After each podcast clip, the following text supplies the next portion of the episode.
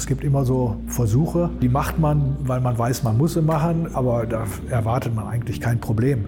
Und dazu gehören sogenannte Misuse-Versuche. Also es muss auch möglich sein, dass ein Kunde jetzt mit 30 Stundenkilometer in den Sandhaufen fährt, weil er den gerade nicht gesehen hat da. Und da sollte nicht der Airbag aufgehen. Und da das mit den Fahrwerkslagern, die der Audi normalerweise hat, überhaupt kein Problem war, bei den ganzen Audi-Fahrzeugen hat man gesagt, ja, machen wir auch noch mal. Ne? So, und dann hat man den Versuch gemacht und ja, der Airbag ist aufgegangen. Und das war zu einer Zeit, da standen schon einige Produktionsfahrzeuge da. Da musste man also sehr hektisch dann äh, diese Fahrwerkslager überarbeiten.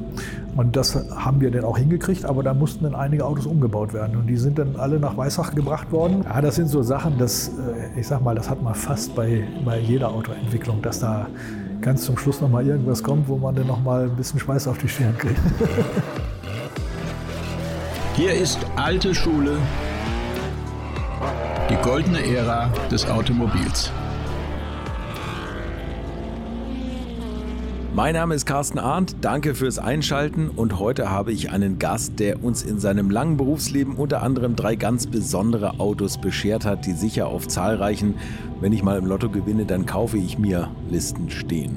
Ich rede vom Mercedes 500e, dem Audi RS2 Avant und dem Porsche Carrera GT. Sie alle eint, dass sie bei Porsche entwickelt wurden und ich glaube, es gibt noch schlechtere Jobs als solche Sonderprojekte zu leiten. Michael Hölscher war immer wieder zur rechten Zeit am richtigen Ort und ist außerdem mit dem nötigen Gespür gesegnet, um mit Ingenieuren verschiedener Hersteller solche Fremdentwicklungen in kürzester Zeit auf die Straße zu bringen. Ich bin Fan von allen drei Autos und freue mich, dass er sich die Zeit genommen hat, um mit mir über seine Jahrzehnte bei Porsche zu reden. Viel Spaß also jetzt mit meinem Gast Michael Hölscher. Habe also mein Abitur in, in Bielefeld gemacht, habe dann in Hannover Maschinenbau studiert. Also das war für mich von vornherein klar, äh, dass ich in Fahrzeugbau gehe. Weil, also ich weiß nicht, ob das eine besondere Sache meiner Generation ist. Man wollte die individuelle Freiheit haben und die war eigentlich immer verbunden mit individueller Mobilität auch. Mhm. Ich muss ehrlich sagen, damals war mein äh, Fable eigentlich Motorrad. Ich war einer der größten Motorradfahrer unter der Sonne. ähm, aber äh, es war klar, ich wollte Fahrzeugbau studieren, was ich auch in Hannover gemacht habe. Dann habe ich mich bei verschiedenen äh, Firmen beworben und ich habe mich im Wesentlichen bei Automobilfirmen beworben, mhm. weil äh, ich mir da also für den Berufsweg eigentlich äh, die besseren Möglichkeiten äh, gesehen habe. Ähm, ich habe gedacht, wenn ich meine Meriten in der Automobilindustrie verdiene, dann wäre es auch irgendwann mal später möglich, auch in die Motorradindustrie zu gehen. Umgekehrt vielleicht schwieriger. Habe allerdings später festgestellt, das ist nicht so. Also es ist eigentlich egal, wo man anfängt. Okay. Und ähm, ja, dann habe ich mich Ende äh, meines Studiums äh, dann bei verschiedenen Firmen beworben. Habe natürlich nicht im Traum daran gedacht, dass ich vielleicht von Porsche eine Einladung bekomme, weil irgendwie Porsche war natürlich für mich und für uns, für meine äh, Generation damals eine absolute Ikone. Und dann, zu meiner großen Überraschung, habe ich dann äh, eine Einladung zu, zu Porsche bekommen unter anderem eine zweite Einladung habe ich auch zu Mercedes-Benz bekommen. Ähm, habe mich da vorgestellt und ja, ich hätte äh, bei beiden Firmen anfangen können. Okay, okay. Und bei Porsche war es äh, also dann eine Anstellung in der Akustik-Schwingungstechnik, also in der, in der, im Versuch. Mhm. Bei Mercedes wäre es in der Getriebeberechnung gewesen. Ja, da muss ich natürlich ehrlich sagen, die Aussicht dann im Versuch mit Porsche-Fahrzeugen zu fahren, die hat dann schon den Ausschlag gegeben. Ne? Das ist ja klar. Ne? Ich hätte auch noch einen Vorstellungstermin bei BMW Motorrad gehabt. Eben, das wäre jetzt meine nächste Frage gewesen, ja, was du auch äh, Aber aus den Gründen, die ich vorhin genannt ja. habe, äh, habe ich mich dann entschieden, das bei äh, Porsche anzunehmen. Also es war ja nun wirklich eine tolle Geschichte. Ja, klar. Auch wenn ich am Anfang gar nicht so genau wusste, was mich in einer äh, Abteilung für Akustik und Schwingungstechnik denn eigentlich erwartet. Gerade bei Porsche. Also Akustik ist bei Porsche auch sehr wichtig, weil ja. es gibt eine Menge Geräusche, die möchte man gar nicht haben. Ja, okay. Die muss man natürlich aus dem Auto verbannen. Mhm. Und es gibt welche, die hätte man gerne oder die hat man gerne, nämlich Auspuffsound. Ja, Sound Engineering sagt man heute. Mhm. Und da gibt's also sehr viele Aufgabenfelder, äh, wo ein Schwingungstechniker ein Auto wirklich besser machen kann. Mhm. Das habe ich dann da relativ schnell lernen dürfen. Können Sie auch, wenn Sie jetzt ein Auto fahren und, und, äh, und hören irgendwo Klappergeräusche, können Sie das sofort lokalisieren? Äh, teilweise schon, Ach, ja, ja. Also bei manchen Sachen weiß ich dann schon, äh, wo man dann gucken muss. Ne? das ja. macht, das macht mich wahnsinnig. Irgendwas was brummt oder so. Ne? Ja, das sollte auch nicht sein. Also äh, gerade wenn man einen Qualitätsanspruch hat, und den ja. hat Porsche natürlich ja immer gehabt, dann darf da nichts klappern. Es, genau. Die Geräusche, die da sind, die müssen äh, die müssen passen zu dem Auto. Man muss wissen, warum ist da jetzt so ein Geräusch und äh, die dürfen einen nicht nerven. Ja, und das ist dann die Aufgabe äh, der Akustiker, das so hinzukriegen. Ja. Das, das gerade sagen, ich habe ja auch mit dem, dem ähm, Dr. Ulrich Betz schon mal ein mhm. Interview gemacht. Den kennen Sie ja logischerweise auch noch als, ja, als Porsche Entwicklungsvorstand. Ja, auch persönlich kennengelernt. Da, ja, das denke ich. Und der hat ja, ähm, der, der hat sich so über den Porsche 964 bei mir nicht aufgeregt, aber der hat mhm. gesagt, das war so schlimm, weil das war, war komplett verblockt mit der Karosserie, der, der Motor irgendwie. Und das war, man hatte da immer Schwingungen, die einen wahnsinnig gemacht haben. Mhm. Und beim 993 hat man das dann nachher ja so ein bisschen entkoppelt. Also ja gut, also auch beim äh also auch bei den frühen Porsches war es so, dass der Motor nicht fest verschraubt war. Aber die Aufhängung selber, die, die war die natürlich noch nicht so ausgeklügelt. Ja. Äh, man muss dann gucken, dass der Motor sich bewegen kann, aber dass er äh, die Anregungen nicht in die Karosserie überträgt. Mhm. Und äh, da muss man dann sehen, welche Schwingungsformen hat denn der Motor in seiner Aufhängung da hinten. Mhm. Wo sind die Schwingungsbäuche? Wenn ich da eine Befestigung mache, wo die Schwingung am größten ist, dann habe ich es halt falsch gemacht. Wenn ich die Befestigung da mache, wo die Schwingungsknoten sind, also die, die Ausschläge sehr klein, dann bekomme ich auch wenig in die Karosserie. Und das ist natürlich auch etwas, was man bei Porsche lernen musste, gar keine Frage. Die äh, Prioritäten werden immer etwas unterschiedlich gesetzt. Und das ist auch, ähm, ich sage auch mal, ein Kampf zwischen den Abteilungen. Also so eine Fahrwerksabteilung, die möchte den Motor sehr starr da drin haben. Die kann das gar nicht gebrauchen, wenn der Motor da hinten jetzt rumtanzt. Da, ne? Weil genau. wenn sie äh, jetzt, ich sag mal, mit maximaler Querbeschleunigung äh, in einer Kurve sind und da ist eine leichte Delle und dann macht der Motor da drin einen Sprung, das ist gar nicht gut. Wollen die überhaupt nicht haben. Äh, aber auf der anderen Seite äh, wollen sie natürlich oder will man auch nicht, dass äh, die äh, Anregung vom Motor dann zum Fahrerohr durchdringt. Also es ist immer ein Kompromiss ja. und es wird dann ausgekämpft. Und das und das ist eigentlich bei Porsche immer, äh, ich sag mal, Programm gewesen, dass man die Sachen auch wirklich auskämpft und dadurch ist dann auch der beste Kompromiss rausgekommen. Und beim Rennwagen ist das ja wirklich ganz, ganz hart verblockt eigentlich ja, mit der Karosserie. Da ja, kommt ja alles durch. Ja. Und da kommen wir später sicher noch drauf beim Carrera GT. Genau. Da war das ja das Problem, ne? ein Straßenauto aus dem Rennauto zu bauen. Richtig, eigentlich. ja, ja, ja, genau. genau. Was sagen Sie denn, wenn Sie, wenn Sie damit angefangen haben bei Porsche, diese Akustik im, im Auspuff, was sagen Sie denn zu dieser elektronischen Auspuffverstärkung, die man heute gerne anbaut? Also mein Ding wäre es nicht. Also ähm, sehr diplomatisch. Bei den Autos, äh, an denen ich gearbeitet habe, war die Prämisse immer: Wir machen die äh, die Mechanik gut und Elektronik nur ähm, für das, was man denn on top noch bringen muss. Aber eigentlich sollte das Auto mechanisch gut sein. Alle Helferlein, die oben drauf kommen, nur so weit wie notwendig. Mhm. Ja, jetzt ist es natürlich so, dass durch die Abgas, äh, nicht durch die, die Geräuschgesetze und so weiter ähm, es natürlich immer schwieriger wird, einen schönen Auspuffsound hinzukriegen, den man innen auch hört, aber der außen bei dem Mikrofon, wenn man da vorbeifährt bei der Messung, der nicht ankommt. Das ist sehr schwierig. Und da ist natürlich sowas mit äh, dem Soundgenerator für den Innenraum äh, eine Möglichkeit, das zu umgehen und dem Kunden trotzdem einen schönen Sound noch äh, ans Ohr zu bringen. Ja, ja. Ähm, ja, meine, meine Sache ist es nicht. Aber, äh, Oder man macht es wie beim GT4 RS, wo einfach die Ansaugluft hinterm Ohr lang geht. Ne? Ja, solche Sachen gibt es natürlich auch. Natürlich ja, ja, oder ein, ein, irrer Sound im Innenraum. Ich weiß nicht, ob Sie den mal gehört haben. Nein, nein, nein, nein, nein. Wahnsinn, ja. Beeindruckend. Mhm. So, also gut, Sie haben dann bei Porsche angefangen. Wie, wie, war denn die Arbeit bei Porsche damals? In welchem Jahr war das? 82. 82, also ja, G-Modellzeit, äh, ja, 944. Genau. Und äh, es war noch die Zeit, wo man geglaubt hat, dass er dann 28 den 11er, den 11er äh, ablösen soll. kann. Ja. Und an 928 habe ich äh, ja ein, einige Zeit gearbeitet. Äh, Schwingungsprobleme mit unwuchtigen Rädern und solchen Sachen, die hatten wir damals. Und äh, es war ein ganz, ganz tolles Auto. Ich habe es wirklich gerne gefahren, bin sehr viele 1000 Kilometer damit gefahren. Ähm, aber es war eben nicht das, was die gusseisernen Porsche-Fahrer dann gewollt haben. Und das hat man dann gerade in der Zeit dann auch erkannt, weil man eben auch gesehen hat, dass die Anzahl der Ordern vom 928 deutlich zurückgegangen ist und hat sich dann besonnen und hat dann den, äh, den Elver dann wieder als den eigentlichen Sportwagen damals äh, dann in Angriff genommen und weiterentwickelt. Ne?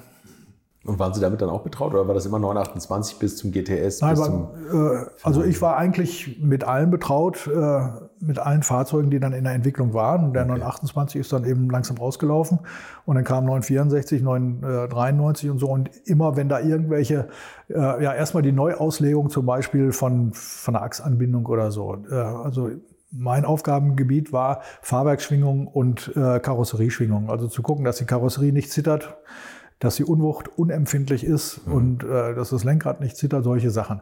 Das war dann, wenn ein neues Fahrzeug gekommen ist, ähm, haben wir dann entsprechend das auch äh, optimiert. Oder wenn man bei der ähm, Erprobung festgestellt hat, hier brummt irgendetwas und dann haben wir eine Schwingungsanalyse gemacht und haben geguckt, erstmal, welches Schwingungssystem ist es denn und dann Vorschläge gemacht, wie kann man dieses Schwingungssystem äh, dann äh, verstimmen, anders abstimmen, ändern und so, dass äh, die Resonanzen dann nicht im, im, Anregungsbereich liegen. Also sprich, dass es dann nicht mehr brummt. Okay. Und wie sieht die Arbeit denn so aus? Also Sie haben morgens sich ins Auto gesetzt und gefahren?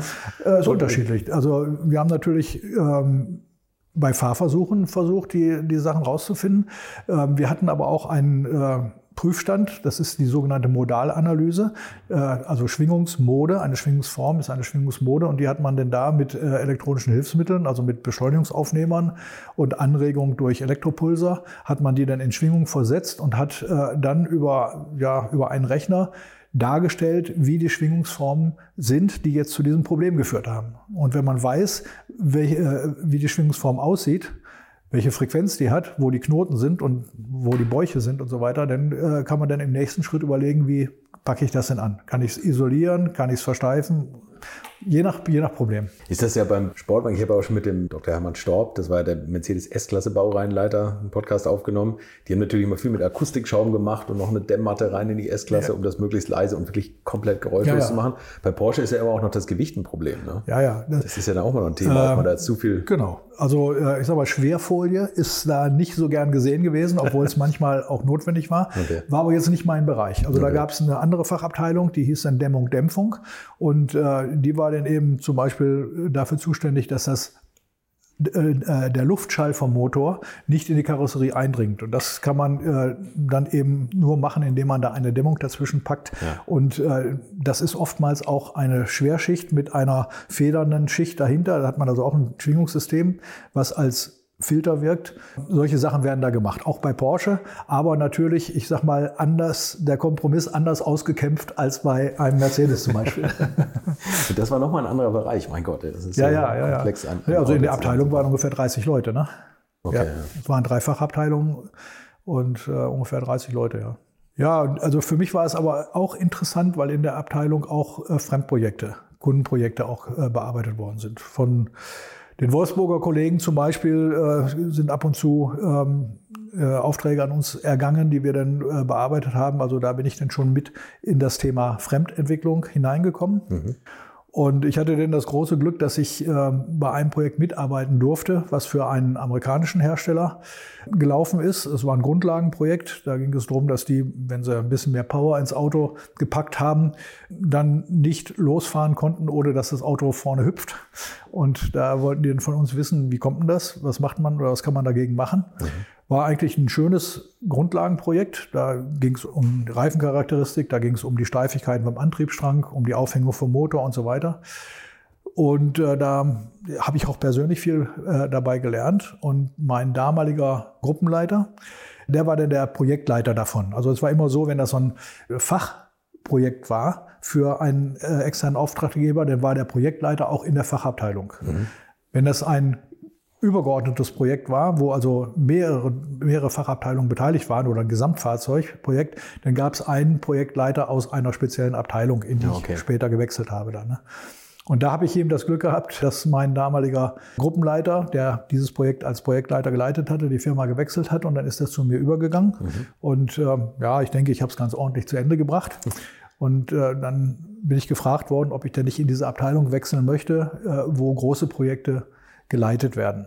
Okay. Ähm, und zu der Zeit stand nämlich ein Projekt an, für, wieder für eine große amerikanische Firma. Mhm. Die wollten ein Fahrzeug auf Basis von einem von, von, äh, ja, von einer Limousine entwickelt haben. Und das sollte komplett bei uns gemacht werden. Dieses Fahrzeug sollte dann äh, in Brasilien gebaut werden. Und äh, ja, war ein sehr schöner Auftrag im Wesentlichen, oder ich sag mal, 70 Prozent Karosseriearbeit mhm. und der Rest wäre Fahrwerk gewesen, Motoradaption und solche Sachen und das in einer Größenordnung, wo man dann also jemanden als, ja, ich sage jetzt mal professionellen Projektleiter braucht und jetzt nicht jemanden nimmt, der auch noch da die, die Stoßfänger konstruieren das muss. Das ne? macht, ja, ja, klar. Und da bin ich gefragt worden, ob ich das nicht machen möchte. Ja, habe ich natürlich gerne mhm. gemacht. Allerdings äh, ist das Projekt dann leider gestorben, weil Brasilien hatte 1000 Prozent Inflation. Da haben sie ein bisschen kalte Füße bekommen. Zweitens äh, hatte diese Firma dann ähm, war denen war nicht ganz klar, ob das Konzept, was sie äh, da umsetzen wollten, ob das am Markt erfolgreich ist. Okay. Haben selber ein bisschen kalte Füße bekommen. Ja, ja wir, also wir waren kurz davor, die ersten Prototypen aufzubauen und dann haben sie da einen Stecker gezogen. Ja, okay, okay. so ist das manchmal, ne? Ja, ja, ja. Aber das ist, ist auch nicht bekannt, welche Marke das ist, oder? das ist schon bekannt, aber es ist so, also, dass es Ihnen bekannt ist, ist klar, aber es ist noch nicht öffentlich bekannt. Nein, das ah, ist nicht öffentlich bekannt. Es wäre jetzt nee, nee, nee, nicht weiter tragisch, aber wir haben ja. ganz einfach nicht die Erlaubnis äh, gehabt und auch nicht nachgefragt okay, damals. Thema, ja. Äh, da, wo wir offiziell die Erlaubnis haben, da dürfen wir drüber reden. Mhm. Und ich habe auch das Glück gehabt, dass ich also drei Fremdprojekte äh, gehabt habe, über die man reden kann und die noch dazu tolle Autos sind. Das ist ja das Tolle. Also das, es gibt ja genau diese zwei Sachen. Die einen sind stolz, dass es bei Porsche entwickelt wurde und schreiben das überall drauf. Ne? Ja. Also das Gut, bei Audi ist es klar, beim RS2, aber auch, auch andere Produkte, Harley Davidson ist ja auch mal bekannt, ne, dass die ja, Porsche Sachen entwickeln lassen und so. Und andere, die wollen das auf gar keinen Fall sagen. Ne? Ja, ist es aber verständlich. Also beim Seat damals, beim Seat Ibiza, da ist Seat ja, äh, ich sag mal, aus der alten Rolle wollten die heraus, mhm. dass sie nur noch, äh, also vorher nur Sachen nachgebaut haben oder sowas. Die wollten sich selber präsentieren. Und da haben sie gesagt, und da holen wir uns Porsche, damit das auch richtig was Frisches, Neues ist. Und da schreiben wir da sogar drauf. Äh, System Porsche auf dem, auf dem Saugrohr, haben sie sogar äh, dann auch was dafür bezahlt. Bei anderen Firmen wie einem Mercedes oder was weiß ich, ein Peugeot oder so, die, die möchten einfach nicht, dass da äh, irgendwie der Eindruck erweckt wird, äh, dass die es selber nicht können. Ja. Die können es selber, das ist gar keine Frage. Und das wäre auch falsch, wenn sich da jetzt irgendwie rumsprechen würde, ja, die brauchen da jetzt einen, der denen zeigt, mhm. wie Autos gebaut werden. Ja, die, und das ist verständlich, dass die dann sagen, nee, ihr macht das, ihr macht das gut, aber wir wollen nicht, dass das jetzt verbreitet wird. Manchmal sind es ja einfach nur Kapazitäten, die fehlen. Ne? Also ja, das ist ja eigentlich Serien oder sowas. Ne? Ja, das ist äh, zu 95 Prozent der Grund, warum jemand äh, zu Porsche oder zu einem Engineering-Dienstleister kommt und da etwas entwickeln lässt. Das ist oftmals dann so, dass äh, da die Marketingleute eine Idee haben. Mhm. Ich möchte jetzt noch ein Derivat haben, aber die Kapazitätsplanung in den Firmen, die ist natürlich immer spitz auf Knopf. Die haben ja nicht Leute rumstehen. Das geht ja nicht. Und, ja. und, wenn man dann ein zusätzliches Derivat haben möchte, dann braucht man zusätzlich Kapazitäten und zwar auch nur für einen bestimmten Zeitraum. Ja. Und darum ist das System mit den Engineering-Dienstleistern ist eigentlich sehr gut für die Automobilindustrie. Und davon hat Porsche immer profitiert. Ja. Und äh, damit konnten wir dann auch immer einen Teil von unserem Entwicklungszentrum dann refinanzieren. So, und dann war das Projekt mit dieser amerikanischen Marke gestorben. Und ja. dann hat man gesagt, was ist denn noch am Ort? naja, da, also, da, da kam auch äh, ein Projekt mit VW. Das wäre ein, ein schönes Cabrio gewesen, mhm. ist aber dann auch ähm, gestoppt worden, weil dann die Krise der, 19, äh, der 1990 Jahre kam. Und da hat äh, der Dr. Piech in, äh, in Wolfsburg das Ruder übernommen und hat erstmal geguckt, welche Projekte brauchen wir und welche brauchen wir nicht. Und die, die wir nicht brauchen, die canceln wir erstmal. Und da ist auch dieses Projekt, äh, was wir auch bis zum ersten, oder ja, da haben wir, glaube ich, drei Prototypen sogar gebaut, ähm, ist dann auch dem Rotschiff zum Opfer gefallen. So, und dann schon mal zwei Projekte nichts. Dann kam der 500e. 500e, genau. Ja. Genau.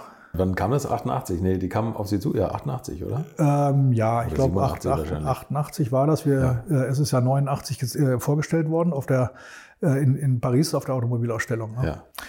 Und äh, als ich da reinkam, da war das Projekt schon so weit gelaufen oder nicht gelaufen, schon so weit fortgeschritten, dass man also wusste, wie das Auto aussieht, dass man wusste, äh, dass es bei Porsche gebaut werden soll und äh, auch welche Teile neu zu konstruieren sind und sowas. Also da, äh, da gab es ein, ja erstmal ein, äh, eine Feasibility Study, sagt man oftmals. Äh, das wurde von einem Projektleiter in der Karosserieentwicklung, von dem Herrn Tull, leider nicht mehr lebt, äh, gemacht. Und äh, als dann entschieden wurde, jawohl, wir setzen das um, wir müssen da jetzt die Serienteile konstruieren, wir müssen äh, die Produktion entsprechend aufstellen, weil wir wissen, es geht nicht bei Mercedes. Da hat man dann gesagt, jetzt wird das Projekt groß und jetzt setzen wir da einen Projektleiter ein und da hatte ich das Glück, dass ich dann da mitarbeiten durfte bei diesem schönen Auto. Ich möchte euch noch meinen Partner der heutigen Folge vorstellen und das ist Mercedes-Benz Classic Partner. Denn auch wenn wir gerade noch den goldenen Herbst genießen können, stehen entweder die Winterpause oder wie bei mir der harte Wintereinsatz für unerschrockene Daily Driver vor der Tür. Mein Mercedes ist ja inzwischen auch schon über 23 Jahre alt und der hat auch diesen Winter wieder garantiert einige gesalzene Straßen vor sich. Jetzt heißt es also nochmal Reifendruck und Frostschutz prüfen, Batterie laden, Auto reinigen und vielleicht das teuerste momentan, Tank ganz auffüllen. Zumindest wenn man den Wagen über den Winter wegstellt. Und dann gibt es ja vielleicht noch aufgestaute Wartungs- und Reparaturarbeiten, die man jetzt dann auch gerne aufs Frühjahr verschiebt, also auf die Zeit, wo eigentlich jeder Klassikerbesitzer einen Termin haben möchte. Aber warum macht ihr das nicht jetzt? Dann könnt ihr im Frühjahr einfach losfahren und habt nicht den Stress, dass eure Werkstatt dann erst vielleicht Wochen später einen Termin für euch hat und auch die benötigten Teile kommen bei der aktuellen Lieferkettenproblematik vielleicht nicht sofort an. Nutzt jetzt die Zeit, denn eingestellte Ventile und Vergaser, der neue Auspuff oder neue Reifen werden über den Winter nicht schlecht und gemacht ist gemacht. Ein eventuell anstehender Ölwechsel sollte ohnehin vor der winterlichen Standzeit erledigt werden, damit sich nichts absetzt, was im alten Öl so alles mitgespült wurde. Damit ihr entspannt und mit Genuss in die nächste Saison starten könnt, bieten euch die Mercedes-Benz Classic Partner das volle Programm von Wartung, Mechanikreparaturen, Karosserie, Lack- und Elektrikarbeiten. Dort bekommt ihr Ersatzteile, Reifen und vor allem viel Know-how rund um die gesamte Mercedes-Modellpalette von jung bis alt. Lasst euch beraten und profitiert von diesen jahrzehntelangen Erfahrungen. Euren persönlichen Klassikpartner findet ihr unter www mercedes-benz.de slash Klassikpartner. Und dort könnt ihr neben dem Standort auch nach Baureihe und der von euch gesuchten Dienstleistung filtern.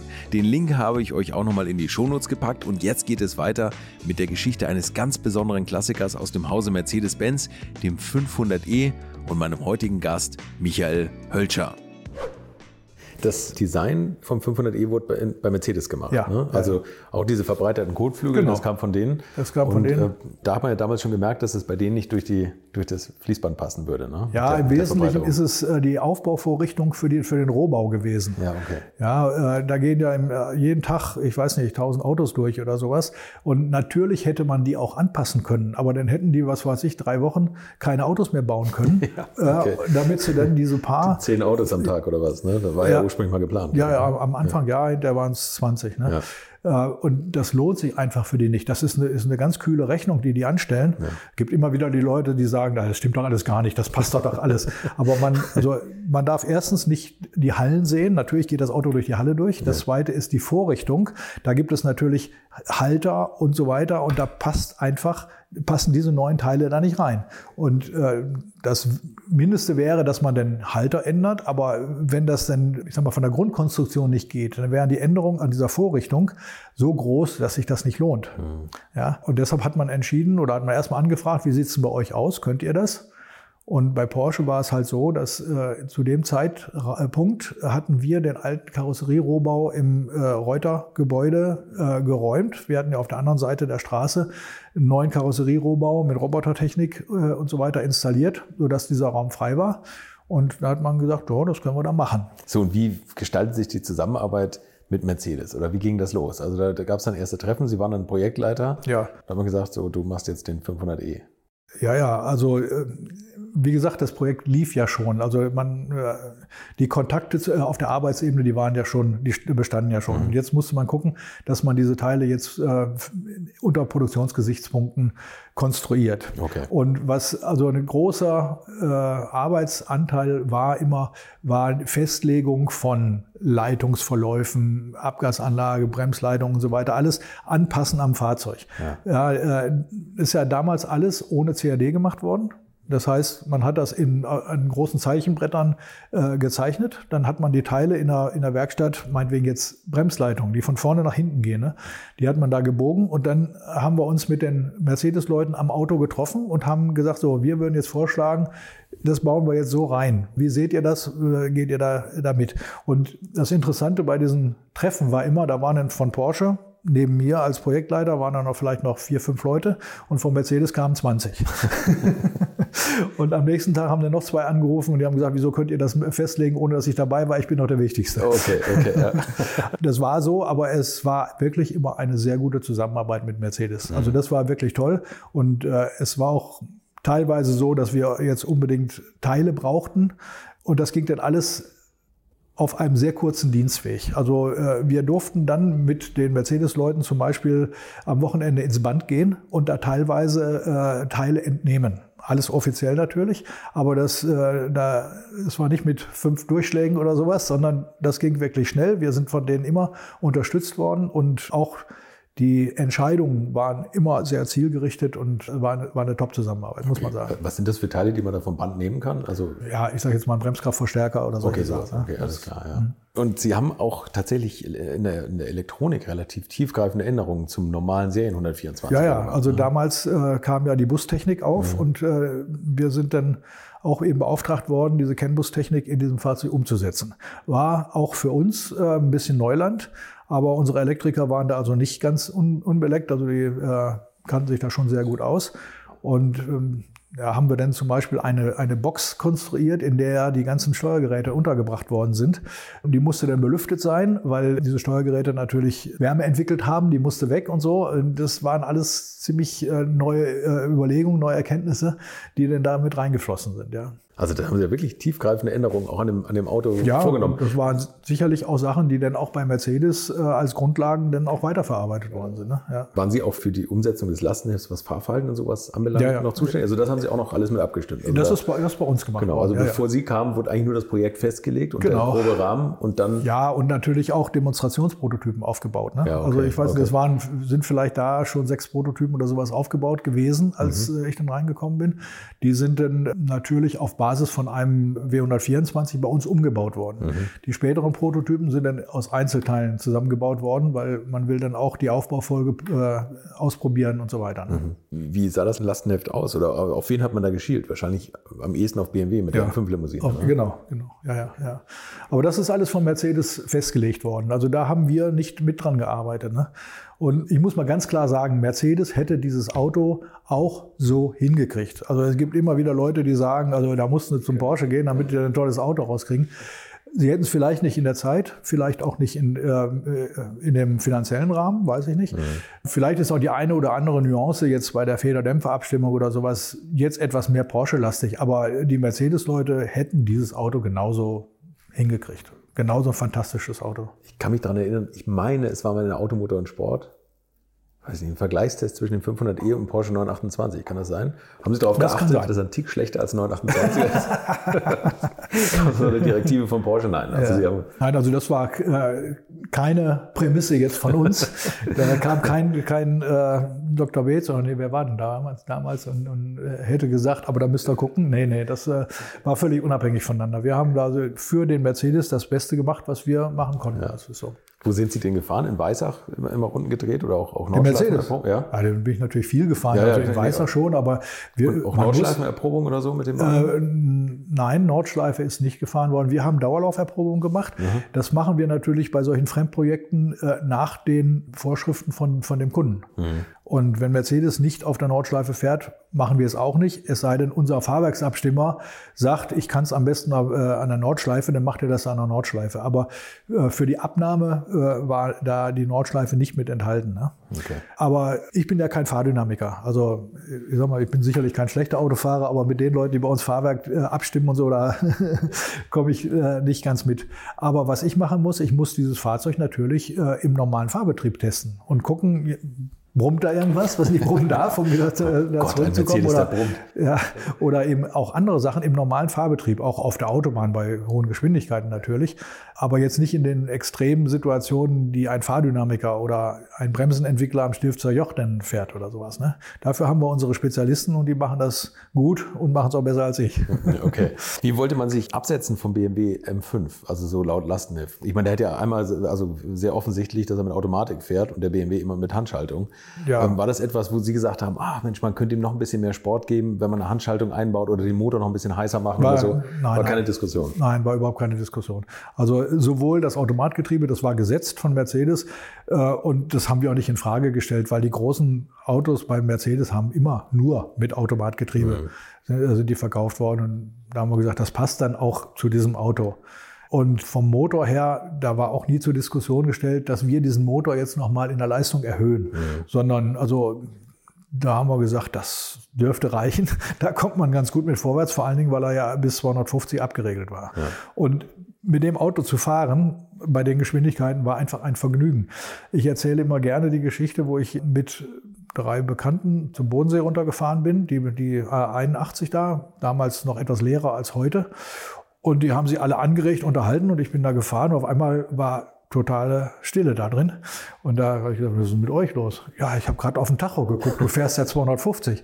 Das haben die vorher gar nicht gemerkt. Ja nur, nur gesehen, als die Tachonadel da war. Weil das war einfach so ein souveränes Fahren mit dem Auto. Für damalige Zeiten eigentlich, ne? Ja, also das muss man ja. auch sagen. Ja. Da war das ja noch nicht so Usus eigentlich, 250 zu fahren. Ja, Und ja, genau. Aerodynamik ist aber auch bei Mercedes gemacht Die worden. ist auch oder? bei Mercedes gemacht worden. Ja. Genau. Haben Sie da, also das war komplett fertig oder haben Sie da noch, waren Sie da noch mit dem Windkanal und, und dann noch Ähm, also die war fast fertig, weil äh, da hat man dann geguckt, ob die, die Stoß, äh, die äh, Kotflügel da irgendwelche negativen Einflüsse haben, hatten sie aber nicht. Aber eine Sache ist dann im Laufe der Entwicklung von den Aerodynamikern an uns herangetragen worden, nämlich die Luftansaugung. Wir hatten am Anfang ja äh, versucht, über Kiemen wie beim Diesel seitlich so, seitlich, ja. äh, genau. die Ansaugluft äh, anzusaugen. Und da haben die festgestellt, dass es eigentlich gar keine gute Lokation ist, weil man da eher Unterdruck hat. Und dann haben sie festgestellt, dass in, den, in dem relativ schmalen Spalt um die Scheinwerfer rum, dass da eigentlich ein sehr hoher Überdruck ist.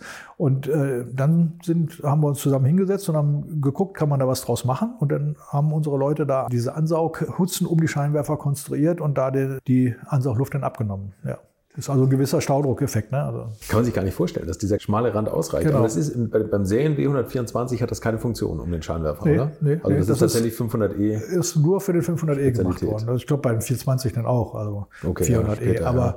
die äh, Fahrzeuge, die quasi vorher fertig waren, haben das nicht bekommen. Also das hat man nicht nachträglich denn da auch noch reingebracht. Dann gab es ja immer diese Platzproblematik ne, vorne im, im Oh, Motorraum. ja, Also ja, das war ja, gut. ein großes Thema. Ne? Der äh, Motorraum war natürlich eigentlich nie dafür vorgesehen, dass man da so einen schönen breiten V8 da reinbaut.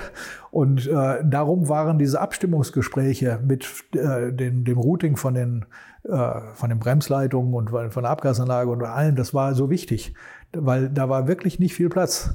Und äh, ich hatte es immer gerne erzählt, äh, die äh, Meister in der Werkstatt, die haben sich dann da so einen, irgendwie so einen biegsamen Stab genommen und haben da eine 12 mm Kugel draufgeklebt. Okay. Und dann haben sie immer geguckt, wenn der Motor drin war, ob sie überall mit dieser Kugel durchkommen.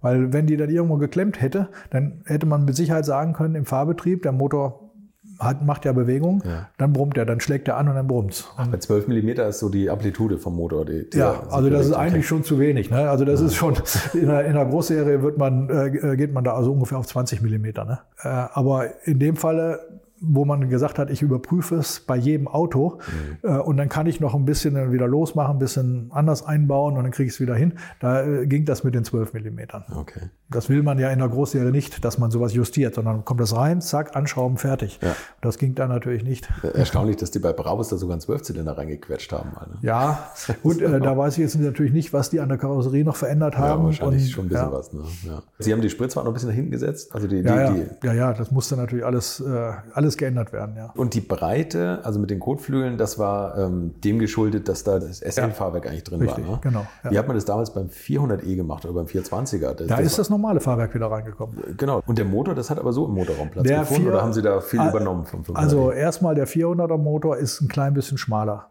ah, okay. Äh, ich weiß jetzt nicht mehr genau, ob wir da an den, äh, an den Längsträgern oder sowas da noch was ge- äh, gemacht haben. Das kann ich jetzt nach 30 Jahren nicht mehr so, so genau sagen. Ja. Aber äh, klar ist, also wir haben den Motor ja den, beim 500er den Motor von oben eingefädelt Mhm. und äh, ich nehme an, dass der 400er von unten eingesetzt worden ist. Ja, okay. ne? 500 Weil- aber die normale Hochzeit im, im Genau, weil ich Mercedes, kann mir ne? nicht vorstellen, also da äh, war ich aber auch nicht bei äh, Mercedes, habe es mir angeguckt, aber ich kann mir nicht vorstellen, dass die den ausgesteuert haben und irgendwo am anderen Platz den Motor dann eingebaut haben, sondern das ist alles so gemacht worden, dass es da funktioniert.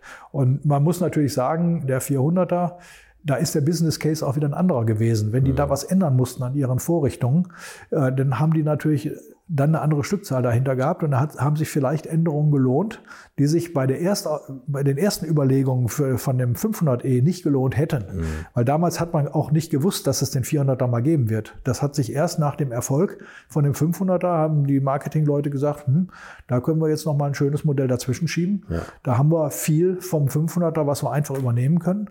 Und das war in meinen Augen auch eine ganz tolle und richtige Entscheidung. Ja, absolut. Und es war ja wirklich auch finanziell viel Luft, wenn man das damals gesehen hat, die Preisliste gab es ja den, den 300er oder 320er mhm. und der 500er hat das Doppelte gekostet ja, ja, vom 320er, ja. also 124.000 Mark. Und der 320 irgendwas bei 60.000. Ne? Da macht also, es natürlich Sinn, da noch ein Modell dazwischen zu schieben. Ne? Ja, durchaus. Ne? Also da ist schon viel Luft. Und ich denk, denke mal, da werden die auch äh, gut dran verdient haben, weil das, was wir, also wir haben ja alle Arbeiten gemacht, die dann für den 400er notwendig waren, äh, aber es war relativ wenig. Also ein Kollege von mir sagte, das ist ein Stücklistenauto. Das heißt also einfach nur andere Teile zusammenstellen. Das stimmt natürlich nicht ganz. Also da ist schon einiges äh, denn auch neu gemacht worden. Ich glaube, eine Abgasanlage und so weiter. Aber äh, es ist nicht, nicht vergleichbar mit dem, was wir am 500e gemacht haben. Insofern war das für Mercedes eigentlich eine gute Geschichte mit relativ wenig Aufwand, da noch ein schönes Auto, was auch Profit bringt, dazwischen zu schieben. Und den 500e gibt es nur als Viersitzer, weil hinten das Differential ja, so groß ist. Genau, ne? da war ja auch das größere Differential drin. Und äh, da hat man von vornherein gesagt, also das, da haben wir nicht genug Federweg. Wenn da in einem, äh, jemand sitzt, der ärgert sich nur. Und da verkaufen wir den nur als Viersitzer. Weil es war auch eine Entscheidung auch von Mercedes, nachdem die ersten Prototypen äh, dann gestanden sind und man die sich angeguckt hat und dann wurde die Entscheidung so getroffen. Was auch den Preis extrem teuer gemacht hat, war ja dieses zwei- oder dreimalige Hin und Her äh, ja. zwischen den Bauteilen. Ne? Also Karosserie wurde bei Mercedes gemacht in Sindelfingen. Dann nein, nein, nein, nein. Die Karosserie wurde komplett bei uns gebaut. Wir, gebaut, gebaut. Aber ja. die, die, Einzelteile und Lackierung kamen noch da, oder? Die Einzel, also wir haben Baugruppen bekommen von Mercedes und haben sämtliche Neuteile, zum Beispiel eben die Kotflügel und, und die Spritzwand, alles, was an, an Blechteil neu war, haben wir gekauft. Mhm. Und dann war ja in dem Reuterbau eine komplette Rohbaulinie, natürlich viel einfacher mit viel Handarbeit und so weiter. Und da ist die Komplettkarosserie entstanden. Also wir haben nicht Teilkarosserien bekommen. Das wurde immer mal wieder erzählt, stimmt aber nicht. Wir haben also maximal Schweißgruppen bekommen, aber eben auch nicht viele, sondern das meiste waren Einzelteile. Und dann haben wir die Karosserie bei uns zusammen geschweißt teilweise sogar noch gelötet. da ist ja sehr viel Handarbeit gemacht worden. Dann wurde die Karosserie verladen. Also es war am Anfang auch diskutiert worden, ob wir sie bei uns lackieren. Aber unsere Lackierung äh, ist von den ganzen Bädern auf verzinkte Karosserien ausgelegt gewesen. Und da hatte man ganz einfach Angst, dass das nicht funktioniert, weil so eine Lackiererei abzustimmen auf Oberflächen ist keine triviale Geschichte. Und da hat Mercedes gesagt, nee, das kennen wir, unsere Bäder und unsere äh, Lackieranlagen, die sind darauf abgestimmt. Das machen wir das lieber so, wir verladen die Karosserie inklusive aller Anbauteile und dann geht die wie jede andere Karosserie auch bei uns durch die Lackiererei. Dann geht sie wieder zurück und zwar dann in den Rösslebau, wo dann die Montage stattfindet. Und auch da war es wieder so, die ganzen Mercedes-Teile sind uns von Mercedes angeliefert worden. Die ganzen Neuteile, die wir konstruiert haben, die haben wir auch gekauft, also unser eigener Einkauf. Äh, wir haben dafür gesorgt, dass die zum richtigen Zeitpunkt am Band sind. Und das ist dann hinterher alles verrechnet worden pro Auto. Wie viel Teile hat Porsche gekauft? Wie viel Arbeit hat Porsche reingesteckt? Und so weiter. Und so ist es verrechnet worden. Aber dieser Aufwand äh, von, der, von dem Transport ist natürlich nicht ganz unerheblich. Das stimmt. Ja, und die Handarbeit. Das ist ja, ja echt das Tolle klar. an dem Auto, dass so ja. viel von Hand gearbeitet wurde. Ja, ja. Und ehrlich gesagt, im Nachhinein, wenn man auf diese Wasserbasislacke bei Mercedes schielt, wäre man fast froh gewesen, sie hätten das lackiert. Ne? das wäre bei ihnen gemacht worden. Ja, mag sein. Ja. ja, aber also das war auch von unserer Seite, dass wir, dass wir da ein bisschen Angst hatten, dass äh, unsere äh, Lackieranlage nicht darauf abgestimmt ist. Und äh, da hatte bestimmt keiner Lust, jetzt in die Lackiererei auch nochmal auf zwei verschiedene Oberflächen abzustimmen. Das ist, ist nämlich wirklich keine triviale Geschichte. Es gibt ja immer in Foren, äh, gut, vorhin will ich jetzt gar nicht so sehr zitieren, aber da gibt's ja immer, ach, und das sind die besseren 124 oder die schlechteren oder die sind nochmal besser geworden mit dem Facelift und das Facelift ist sowieso bei Mercedes gebaut worden. Also nein, der 500e ist immer bei Porsche gebaut worden, das kann man schon mal mit aufräumen. Vom ersten bis das, zum letzten Auto, ganz klar. Genau. Auch die sogenannten MOPF, also Sie sagen Facelift, ja, bei genau. Mercedes heißt es Modellpflege, MOPF, die sind auch bei uns gebaut worden. Das war auch nochmal ein Arbeitsaufwand für uns. Nach kurzer Zeit ja schon für Sie, ne? Ja, ich weiß jetzt gar nicht mehr genau, wann das war, glaub, aber das war quasi, Jahren, ne? quasi mit der Entwicklung ein bisschen Serienbetreuung und dann kam die Modellpflege. Und dann gab es einiges, was wir eben ändern mussten, was Mercedes für die anderen Fahrzeuge auch ändern musste natürlich. Hm. Und äh, ja, dann ist das bei uns weitergebaut worden. Ne?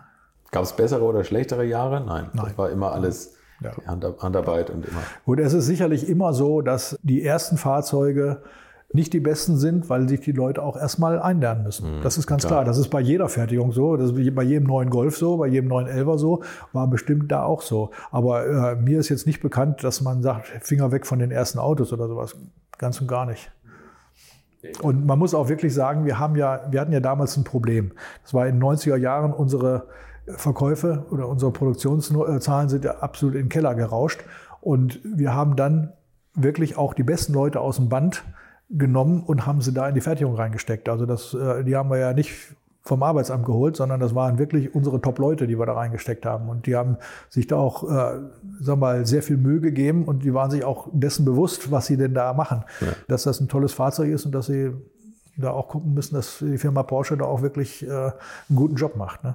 Was war zu der Zeit Ihr Dienstwagen? Mercedes oder ein Porsche? Nee, Porsche. Mercedes war ja kein Dienstwagen für mich. Nein, nein, das, Nee. das sind Sie, war immer nur ein Testfahrzeug. Ne?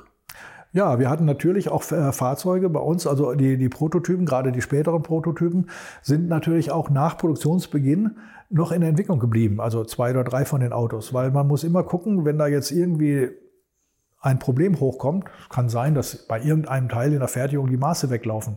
Das muss jetzt gar nicht ein Neuteil vom 500er sein, das kann auch ein Mercedes-Teil sein. Und dann muss man das einbauen können und muss das ausprobieren können und, und Lösungen suchen. Also man braucht für die Serienbetreuung braucht man immer Autos. Ja, und da haben wir über lange Zeit haben wir dann äh, Prototypen gehabt. Als dann die, die Produktion ausgelaufen war, habe ich die dann an Mercedes zurückgegeben. Das waren aber keine Dienstwagen, aber wie ich vorhin schon gesagt habe, äh, auch im Rahmen meiner Arbeit äh, konnte ich ein so ein solches Fahrzeug dann auch privat nutzen. Das ist äh, also für private Fahrten, jetzt nicht um da, das als Dienstwagen oder als Privatwagen zu nehmen. Und das ist auch durchaus üblich. Das ist äh, nicht nur bei diesem Projekt so gewesen. Äh, das ist also auch bei neuen 911ern oder so, ist, wird das sogar, oder ist das in den letzten Jahren sogar äh, forciert worden, damit man also frühe Möglichkeiten hat, so, so kleine Fehler, die sich noch eingeschlichen haben, möglichst früh, bevor die meisten Kunden das Fahrzeug bekommen haben, denn selber zu entdecken und auch wieder in Ordnung zu bringen. Das ist immer so. Ja, ist auch, ist auch richtig so. Ne? Nee, ist ein sehr schönes Auto. Man kann äh, da sportlich damit fahren, obwohl es jetzt nicht äh, der ultimative Nürburgringwagen ist, aber ja, und es ist ein sehr souveränes Fahren. Absolut, das, das hat mir immer sehr viel Spaß gemacht, ja. Haben Sie am Getriebe auch abgestimmt? Ich meine nicht, dass wir da, äh, aber da bin ich jetzt nicht ganz sicher. War im ja. Endeffekt SL-Technik, ne? oder? Ja, ja, Also ja, ja, der natürlich. Das Ganze ist ja vom SL ne? übernommen worden. Ja. Ja, und dann ist das ausgelaufen, dann kam das nächste Projekt. Da kam das nächste Projekt, äh, die haben sich sogar überlappt, wissen Sie auch von der Produktion. Also dann kam der Audi S2, war, ähm, ich sag mal, ja, irgendwie schon ein bisschen äh, ähnlich gelagert. Zum einen kam es uns natürlich sehr zugute, dass wir unsere Leute äh, denn auch weiter beschäftigen konnten. Zum Zweiten hat äh, Audi da- zu der Zeit auch ein Fahrzeug gesucht, was sie gegen den M3, M3 stellen konnten. Also es war schon eine echte Win-Win-Situation ne, für, für Audi und für uns. Und der große Unterschied war, es war kein Fremdprojekt, kein Kundenprojekt, sondern es war von vornherein als Kooperationsprojekt aufgesetzt. Und die Idee, das zu machen, ist natürlich auf Vorstandsebene zwischen, zwischen Audi oder auch oder VW, also auch der Dr. Pirch war da sicherlich ja mit beteiligt und äh, Porsche dann irgendwo entstanden und äh, da sind wir und auch ich bin da sehr früh in das Projekt mit reingekommen. Also anders als bei Mercedes, wo eigentlich das Produkt schon definiert war, bin ich da sehr früh mit reingekommen und äh, das macht die Sache natürlich noch interessanter, weil man dann an der Definition auch wirklich auch mitarbeiten kann und kann dann auch am Lastenheft mitschreiben, was wollen wir mit dem Auto, was, was soll das können, äh, wo wollen wir angreifen, wo wollen wir nicht angreifen und so weiter. Das ist dann in einer kleinen Projektmannschaft äh, zunächst mal dann zwischen Audi und uns definiert worden. Okay. Und mit dem Ergebnis äh, ist man dann auch in eine Vorstandssitzung reingegangen, wo der, auch der Dr. Demel dabei war und der Dr. Wiedeking. Und da hat man das Demel war damals der, der Vorstandsvorsitzende von Audi. ne? Genau, nachdem, Wiedeking nachdem ja. der Dr. Pirch ja in äh, Wolfsburg dann Ja. war. Ne? Und da haben wir das dann vorgestellt. Dazu gehört dann natürlich auch eine Wirtschaftlichkeitsrechnung. Das ist dann alles bei uns gemacht worden. Da hatten wir dann auch aus unserer Finanzleute dabei in unserem Team, die das dann ausgerechnet haben. Da müssen, mussten die Audi-Leute natürlich sagen, wie viele Fahrzeuge können wir uns vorstellen, dass wir sie verkaufen. Dann muss gesagt werden, zu welchem Preis würden wir sie dann verkaufen. Und dann, was wird es dann kosten? Was stecken wir rein als Entwicklung? Was stecken wir rein an Teilen und so weiter? Und dann gibt es da eine Wirtschaftlichkeit, die haben wir da vorgestellt und die ist dann akzeptiert worden. Und dann heißt es Ärmel hochkrempeln. Was war die Definition? Ich merke gerade, dass Sie mit Ihren Projekten immer BMW gejagt haben. Erst den M5 und dann den M3. Ja, wo, wobei also ähm, bei dem M5 war das halt von Mercedes gesetzt und hier war es von Audi gesetzt. Ne? Ja. Und, ja. und wo wollte man angreifen? Also ich meine, die, der große Unterschied ist natürlich Allrad und ja. Kombi. Ja. Genau. Das hat den Wagen ja schon so besonders gemacht. Ja, da haben wir natürlich, also Allrad war immer gesetzt. Das war sowieso klar. Auch die S-Modelle von, von Audi sind ja alle Allrad gewesen. Das war gar keine Frage. Und der, der Allrad von Audi ist auch fahrdynamisch so gut, dass es absolut blödsinnig gewesen wäre, da jetzt drüber nachzudenken, äh, das Auto nur als Fronttriebler zu machen. Ne? Ja. Das mit dem Kombi ist durchaus diskutiert worden. Also äh, da, da gab es also auch verschiedene Ansätze. Also erstmal haben wir bei dem Projekt nicht nur die Basis Audi 80 angeguckt, wir haben auch die Basis Audi 100 angeguckt. Da wäre dann wieder der M5 möglicherweise äh, gewesen. Aber da aus Marketing-Sicht ist dann gesagt worden, nein, wir konzentrieren uns auf äh, die Basis Audi 80. Ja, und haben dann Sie gleich gesagt, der 500e ist so gut geworden, hat eh keine Sonne. ja, möglicherweise. Aber welche Karosserieform, äh, das ist durchaus diskutiert worden. Also Coupé hätten wir sicherlich nicht gerne gemacht, weil Coupé ist nun doch sportliches Auto, das hätte dann vielleicht mehr kannibalisiert bei unserem Elva, das wollten wir vermeiden. Aber was diskutiert worden ist, ist Limousine. Äh, aber dann kam genau die äh, Überlegung, die Sie gesagt haben, das ist jetzt Neuland mit, einer, mit einem Kombi. Da gibt es bestimmt eine Menge Leute, die da ein Interesse haben, die ein sportliches Auto fahren möchten, aber doch auch ab und zu mal was, aus welchem Grund auch immer was laden möchten. Und da haben wir ein Alleinstellungsmerkmal auch gegen BMW zum Beispiel. Ne? Da hatte man zum Beispiel auch überlegt, ja, äh, Porsche Cup-Fahrer, vielleicht äh, kaufen die so ein Auto und, und, fahren dann den Porsche Cup-Wagen dann hinten mit dem Anhänger dahinterher oder so. Ne? Das ist sicher passiert. Ne? ja, nee, nee, weil beim Porsche Cup hat man hinterher ja ganz andere Forderungen an die Teams gestellt. Da okay, kann keiner mehr mit dem Anhänger kommen. Zeit war da schon vorbei. Okay. Ja, ja, ja, ja, ja. Nee, aber da hat man dann eben gesagt, das ist Alleinstellungsmerkmal und da konzentrieren wir uns drauf. Und dann war es so, wir wussten ja, wie lange der Audi 80 läuft. Und in, dann wussten wir auch, auf welche Stückzahl, Tagesstückzahl wir das Ganze ausgelegt haben. Und da war ganz klar, also wenn der Kombi einigermaßen gut angenommen wird, dann braucht man gar nicht äh, über eine andere Karosserieform nachzudenken, weil dadurch kriegen wir nicht mehr Autos. Mhm. Ne? Und das war auch so. Der Kombi ist ja sehr gut angenommen worden. Und wir haben hinterher, wir haben eine Limousine aufgebaut. Da wollte man einfach nur mal sehen, wie sieht das Auto aus. Vielleicht um eine Entscheidung treffen zu können. Beim äh, A4, wenn es da eine RS-Variante gibt, geht man da auf Limousine oder nicht. Also wir haben eine aufgebaut und soviel ich weiß, ist eine auch bei Audi aufgebaut worden. Ich habe mal gelesen, es gibt vier. Ja, es also sollen zwei. noch zwei bei irgendeinem Tuner oder sowas um, äh, aufgebaut ah, worden okay, sein aus okay, einer ja. normalen ja. Äh, Limousine. Aber ich sage jetzt mal im Rahmen der Entwicklung bei uns eine und bei Audi eine zweite. Mhm, okay. Und äh, so wie mir der Herr Matthias Müller erzählt hat, hat er wahrscheinlich die, die wir aufgebaut haben, als Dienstwagen eine lange Zeit gefahren. okay. Ja.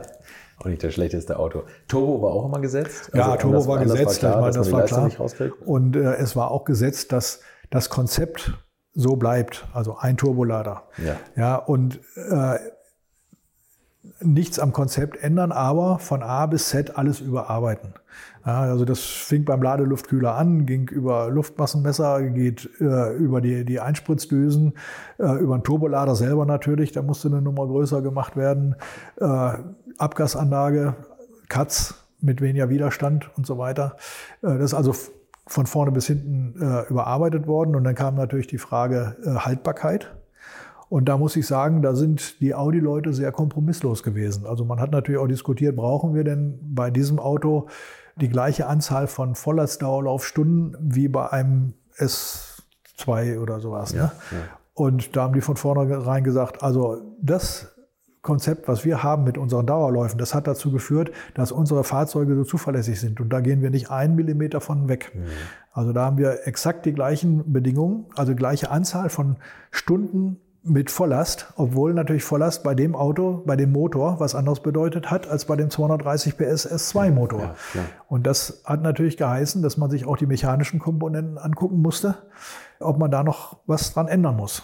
Zum Beispiel musste ein, ich glaube, das Kurbelwellenlager, das erste Hauptlager, das musste nochmal festigkeitsrolliert werden. Mhm. Und auch die, die Ölversorgung, ich glaube, von dem ersten Pleulager, die aus Fertigungsgründen, ja, so war, dass er für den S2 funktioniert hatte, aber äh, in der Großserie schlecht gewesen wäre, das noch zu verbessern. Das haben wir dann natürlich für die kleine Stückzahl dann mit einem veränderten Prozess dann äh, nochmal optimiert. Ne? Das, das ist schon immer ein irrer Aufwand für ja, die paar, ja, in Anführungszeichen, ja. Autos. Ja. Aber wenn man nicht daran festhält, an diesem, an diesem Dauerlauf-Qualitätsding, da sieht man, was bei rauskommt beim Lotus Omega.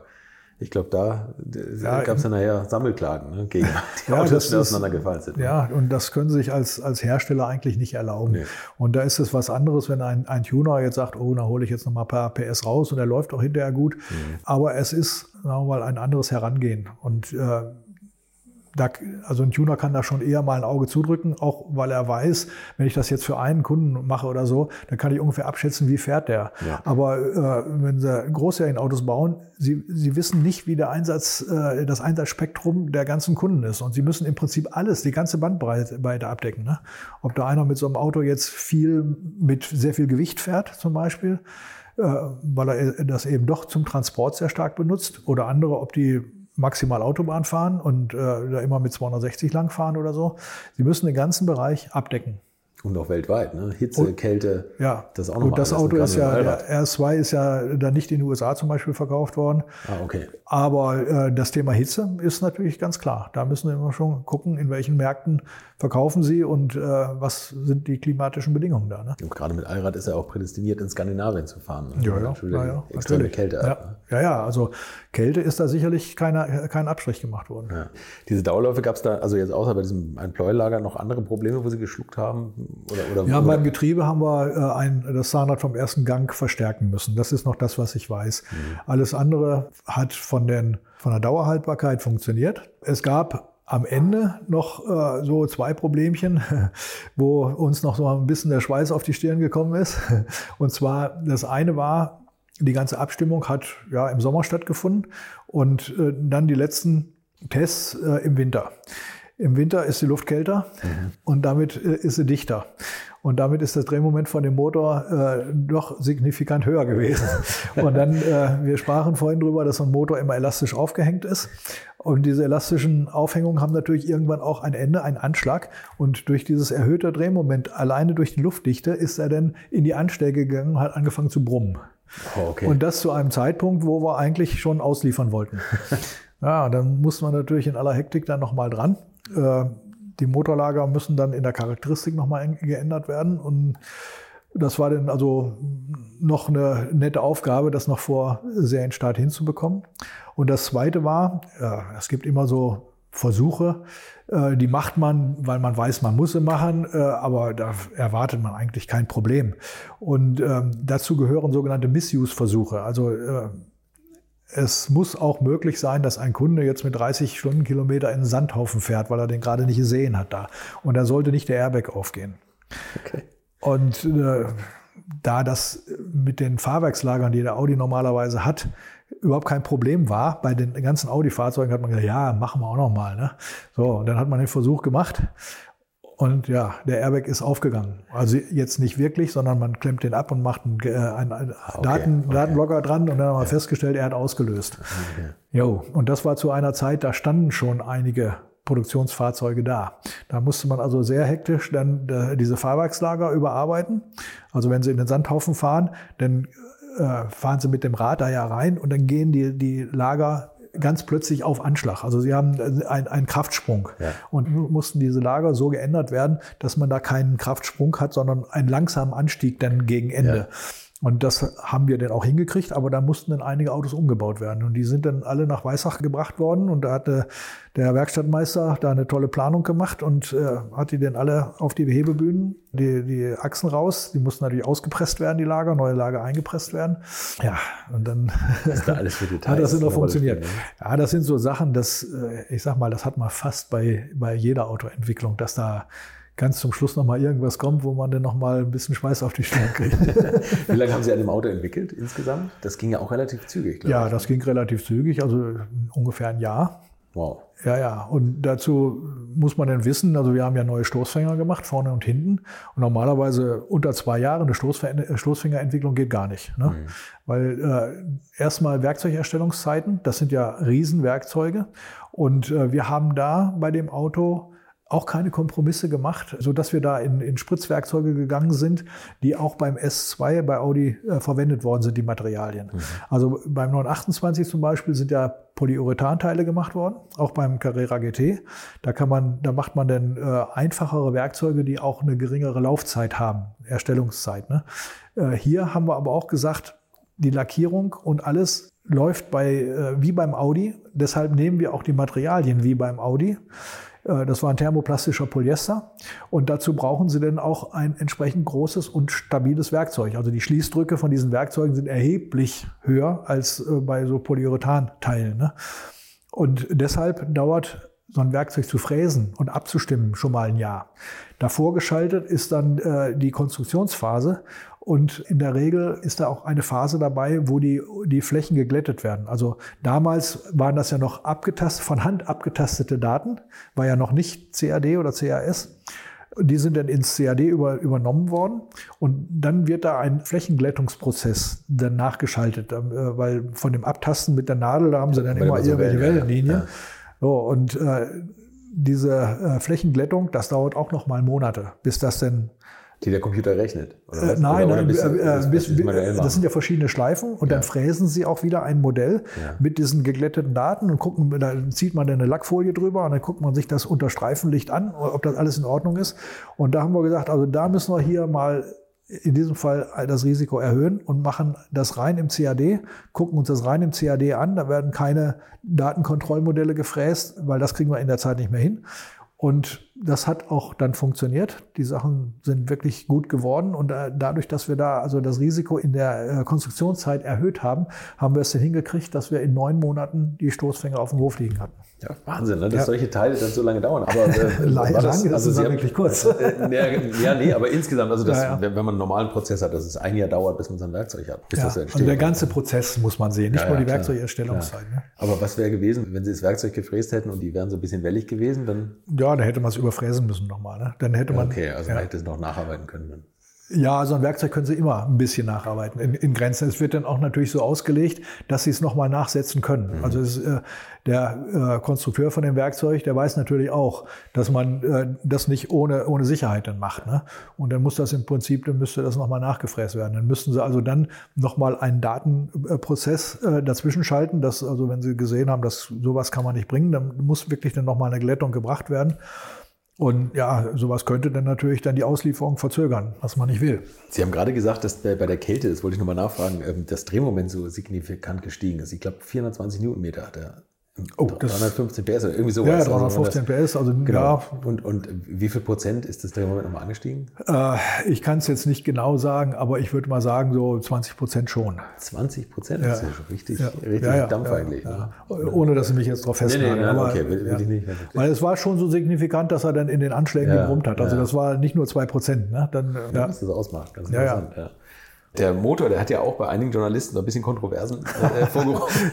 der hat die Welt polarisiert, würde ich mal der sagen. Der hat die Welt polarisiert, genau. Also die einen lieben es, die anderen äh, hassen es. Der ja, hat natürlich einen riesen Turbolader, um diese ja. 315 PS aus 2,2 Litern rauszubekommen. Ja. Und dementsprechend äh, hat er an den ersten 911 Turbo erinnert, ne? mit ordentlichen ja, Jungs, aber auch einem ordentlichen Turboloch. Ne? Ja. ja, also da erinnere ich mich gerne äh, daran, dass ich bei der Pressevorstellung dabei war das war auch, äh, ich sag mal, ein Erlebnis, diese Pressevorstellung, weil äh, das war das erste Mal für mich, auch für, für die Kollegen, die dabei waren, waren natürlich die Fachprojektleiter auch alle dabei. Und äh, bei den reinen Fremdentwicklungen, da sind sie als der Auftragnehmer stehen sie da nicht vorne, wenn jetzt die, die Journalisten kommen. Aber bei diesem Fahrzeug war es so, dass natürlich die Audi-Leute und wir direkt Ansprechpartner für die, für die Journalisten waren und in technischen Fragen natürlich ausschließlich unsere Leute, weil wir da richtig drin gesteckt sind. Und da weiß ich eben noch, dass der äh, Automotorsportkollege, der war eigentlich gar nicht so begeistert. Der äh, kannte sicherlich den, den äh, M3 als Saugmotor und ähm, war also von diesem Turboloch, das fand er gar nicht gut. Das, so hat er das auch geschrieben äh, in seinem Bericht dann. Aber andere Journalisten, die kamen wieder und haben gesagt, hey, da spürt man jetzt endlich mal wieder, dass da richtig Power drin ist. Das waren aber leider nicht die Meinungsbildner dann. Das waren eher die von, von kleineren Zeitschriften oder so. Und äh, Automotorsport war natürlich der Top-Meinungsbildner, das ist ja ganz klar. Ne? Ist das damals bei Audi angekommen? Also äh, wurde das dann nochmal in Frage gestellt? Nein. So, wir haben es ja gesagt. Also erstmal war das Auto fertig, ja, da konnte klar, man nichts mehr in klar. Frage stellen und äh, das ist so akzeptiert worden und grundsätzlich hat man das gewusst. Die Entscheidungsträger bei Audi sind die Autos ja auch immer gefahren. Eben, eben. Haben wir die das ja, mal diskutiert oder gesagt, nein, da brauchen wir so eine... Nie, nie diskutiert worden, das ist nicht diskutiert worden. Okay. Und äh, wir sind ja auch bei den Konzernabnahmefahrten dabei gewesen. Und da sind ja alle Vorstände bis zum Dr. Piech das Auto gefahren. Und der Dr. Piech war einfach eigentlich begeistert von dem Auto. Äh, und das ist so akzeptiert worden. Das, ja. Haben Sie neben ihm gesessen bei der Fahrt? Hinter ihm. Hinter ihm, tatsächlich. Wie, ja, ja. wie ist das, wenn, also, wenn man da äh, sitzt und der große Dr. Piech fährt das Auto? Ja, also äh, es war so, wir waren bei einer Kaltfahrt dabei und bei einer Heißfahrt. Und äh, wir haben das immer so gemacht, ich bin in dem Auto geblieben. Also die normalerweise saßen in den Autos äh, bei der Konzernabnahmefahrt niemand sonst mit drin. Und da sind dann immer Paare, Fahrer, Beifahrer, dann immer durchgewechselt. Und der Dr. Piech ist immer mit dem Herrn Lopez zusammen äh, damals. Mit dem Lopez? Ja, ja, ja, ja. Die waren immer, hat, er, hat er gleich gesagt, was habt ihr für teure Teile verbaut? Die waren immer im Doppelpack. Ja. Und äh, weil dieses Auto ein bisschen was Besonderes war, gerade in der Audi-Welt da, bin ich als Ansprechpartner immer mitgefahren, saß hinten drin. Und der Dr. Piech hat sich dieses Auto immer ganz, bis ganz zum Schluss als letztes aufgespart. Und er hat es auch richtig knacken lassen. Also ähm, er ist dann immer an der Spitze der, der, der Truppe gefahren und normalerweise gab es eine ganz eiserne Regel, niemand darf seinen Hintermann verlieren. Ne? Da muss, äh, musste abends bei der Abendveranstaltung dann richtig was bezahlt werden, wenn man gegen solche Regeln verstieß. Aber die galten natürlich nicht für den Herrn Dr. Piech. und der hat es dann also auch richtig knacken lassen da. Und, äh, aber ich muss sagen, er, er, er konnte gut fahren. Also ja. das war wirklich absolut in Ordnung. Da habe ich nie irgendwie kalte Füße gekriegt. Ja. Bis auf einen Punkt, den ich auch mal wieder gerne erzähle. Äh, es war nämlich ein Warmland, wo man auf der falschen Seite fährt. Und da hat er einen Trecker überholt und ist dann auf der rechten Spur geblieben.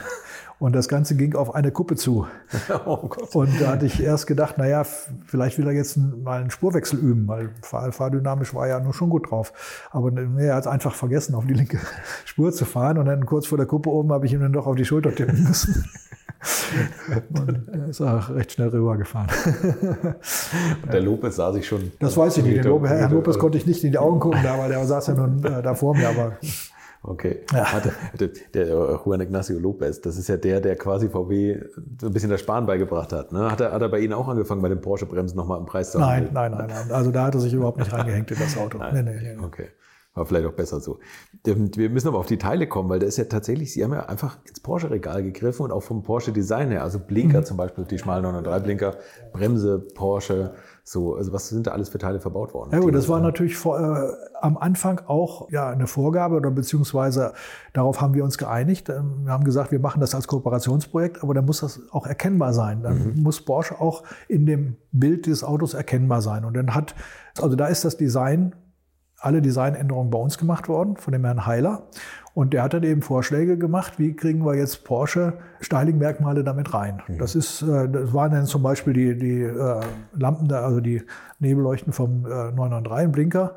Äh, das waren auch die Außenspiegel, die ja sehr formschön waren von uns. Und das war in der Heckansicht das Nummernschild im Stoßfänger integriert. Ja.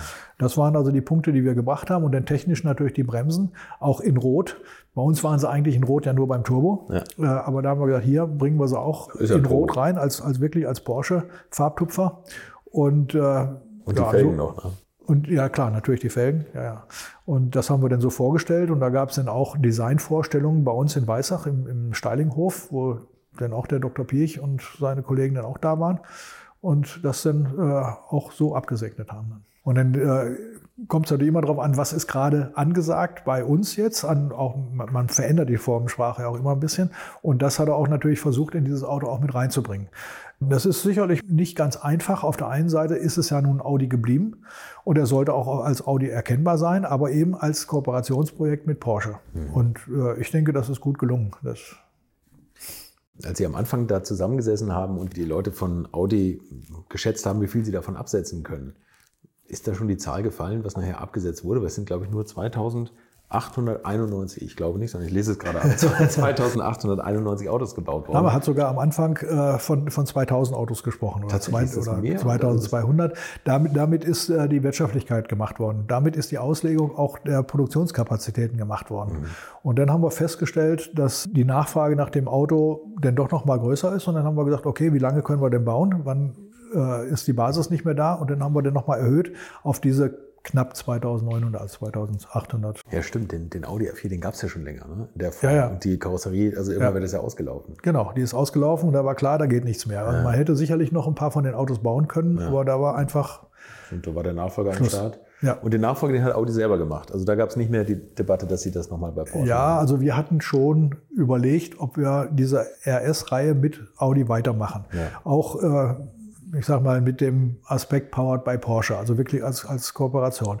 Wir hatten auch schon ein bisschen Ideen gesammelt, aber irgendwie schien so die Liebe ein bisschen abgekühlt zu sein. Ich weiß es nicht, ich kenne die, die Gründe nicht, aber es äh, wurde dann gesagt, nee, machen wir dann doch nicht. Und dann äh, haben die halt die Quattro GmbH gehabt und äh, haben solche Sachen dann selber gemacht, ja. Aber ich glaube, das war tatsächlich zwischen Audi und Porsche irgendwann ja, auch, auch motorsportlich gab es dann ja große Konkurrenz und ja, ja. dann. Nee, es ist irgendwie ein bisschen auseinandergegangen. Also die, diese Idee äh, war da wohl nicht mehr so attraktiv. Ich weiß es nicht, das ist eine Sache, die im, im Marketing und auch auf, auf Vorstandsebene entschieden wird. Da war ich dann nicht mehr mit drin. Ist wahrscheinlich auch schwierig. Zwei so Alpha-Marken in einem Konzern, dass man dann ja. sagt, jetzt müssen wir uns von den, von den Stuttgartern nur sagen, dass wir mal Autos baut. das wollen wir dann doch nicht. Und Porsche hat dann ja auch eine tolle weitere Beschäftigung für Sie gefunden. Ja. war, war, kam das direkt nach Audi? Nein, nein, nein, das kam überhaupt nicht direkt. Also da, ähm, also ich war natürlich total zufrieden mit diesen Projekten, die ich da gemacht habe. Das war wirklich eine super Sache. Aber es war natürlich irgendwo, habe ich dann auch äh, gedacht, es wäre schön, wenn ich für, äh, an Porsche-Projekten arbeiten kann. Ja. Und äh, da hatte ich mit dem Herrn Marchardt, das war ja damals unser Entwicklungsvorstand, der war auch mal mein direkter Chef, äh, das äh, kannte ich also und hatte auch natürlich mit dem äh, im Rahmen Audi R2 viel mit ihm zu tun gehabt und mich mal zu ihm hingegangen und habe gesagt, Herr Marchert, Fremdentwicklung ist eine tolle Sache, aber irgendwie bin ich ein Porsche-Mann. Ich möchte auch äh, an Porsches arbeiten. Und dann hat er gesagt, okay, ich denke mal drüber nach, äh, dann schauen wir mal. Und dann kam leider erstmal eine Zeit lang nichts, weil es muss natürlich auch etwas da sein. Ne? Mhm. Und äh, dann habe ich in der Zeit Weiterbildung gemacht in Richtung Qualitätsmanagement. Ja, dann irgendwann auf einmal kam der Anruf von Herrn Marchert äh, und sagte, Herr Hölscher, hätten Sie nicht Lust, einen Supersportwagen zu machen? und ich, ich sage immer, da braucht man natürlich ein bisschen Bedenkzeit, ne? so fünf Sekunden ungefähr. Ich wollte gerade sagen. Also das äh, und ja, dann äh, hat er mich gefragt, ob ich dann nicht den, einen Supersportwagen machen will, den Porsche auf die Rampe schieben will. Und äh, war klar natürlich, sowas äh, lässt man sich nicht entgehen. Und bin dann in, äh, ja, zu diesem Team gestoßen, die das dann auch als Konzept gemacht hat. Ne? Mhm. Sowas wird natürlich auch erstmal vorbereitet, bevor man dann sagt, wir gehen damit in die Serie oder, oder gehen in die Breite.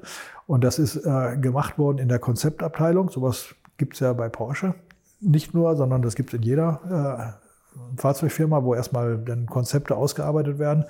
Der Chef davon, das war der August Achleitner. Und der hat auch dann als Projektleiter dieses ja, Konzeptprojekt gemacht, was dann ja damit darin gemündet hat, dass man dieses Konzeptfahrzeug in Paris im Jahr 2000 äh, vorgestellt hat mit dem Walter Röhrl nachts auf dem Champs-Élysées in strömenden Regen und so weiter. Ne? Und äh, da bin ich dann reingekommen, habe da erstmal gesehen, was ist denn da jetzt die Idee was soll da gemacht werden? Und meine Aufgabe war dann parallel zu dem Aufbau von dem Konzeptfahrzeug, denn mit einer kleinen Gruppe schon mal zu gucken, wie kann man das denn herstellen? Was würde das denn bedeuten, wenn wir jetzt da ein Fahrzeug mit Kohlefaserkarosserie machen? Was brauchen wir am Motor? Äh, was muss da gemacht werden? Fahrwerk und so weiter. Welche Zulieferstruktur braucht man? Weil das ist ja ein ganz anderes Auto als äh, unsere normalen Fahrzeuge keine Blechteile und so weiter. Da braucht man ganz andere Zulieferer. Und äh, das haben wir dann in der ersten Zeit mit einer kleinen äh, Gruppe dann schon mal versucht, alles äh, unter einen Hut zu bringen. Da waren dann natürlich auch äh, Package-Leute dabei, die dann schon mal das Fahrzeug also richtig am CAD zusammengebaut haben, wie man es sich auch hinterher vorstellt. Weil dieses Konzeptfahrzeug, äh, da hat man halt geguckt, was ist denn da, was kann ich denn nehmen. Äh, da alles, was unter der Haut war, hatte eigentlich gar nichts mit dem Carrera GT zu tun, wie er hinterher dann kam. Es sah natürlich von außen. war ein Boxster, der irgendwie so ein bisschen umgebaut ja, war. Ja, man hat also einen Boxster, äh, eine Boxster-Karosserie genommen, hat die abgeschnitten, äh, hat die schwarz angemalt und hat gesagt, jetzt stellen wir uns mal vor, das ist Kohlefaser. Ja? Und da ist dann auch der Motor, und da hat man einen echten LMP-Rennmotor genommen und der ist dann auch richtig fest hinten dran geschraubt worden, wie in den Rennwagen. Ja. Äh, und der Walter Röhrt hält sowas aus. der fährt damit und, und, und stört sich nicht an Geräuschen und sowas. Äh, das war einfach Demonstration, Demonst Demonstrator. Und wir haben dann also parallel überlegt, ja, wie müssen wir das denn umbauen? Wie müssen wir das denn aufbauen? Was brauchen wir alle? Damit das dann ein Serienfahrzeug wird. Und darüber reden wir in der nächsten Woche weiter. Okay. Das war Michael Hölscher für heute und jetzt seid ihr sicher erst einmal gut damit beschäftigt, nach gebrauchten 500e und RS2 zu suchen. Jetzt könnt ihr noch eine Woche eisern sparen und dann rückt der Carrera GT auch wieder ein Stück näher, um den es in der kommenden Woche gehen wird. Wenn ihr sagt, da ist eh Hopfen und Malz verloren, dann könnt ihr euer Geld auch bei mir im Shop ausgeben und euch zum Beispiel ein Stück alte Schule in Form einer Tasse oder eines Shirts nach Hause holen. Das alles gibt es bei mir auf der Seite unter www.alteschule.tv. Ich freue mich, wenn ihr da mal reinschaut. Ansonsten hören wir uns in der nächsten Woche wieder wieder. Bis dahin habt eine gute Zeit und bleibt gesund. Infos, Bilder und alles Wissenswerte unter der Internetadresse www.alte-schule-podcast.de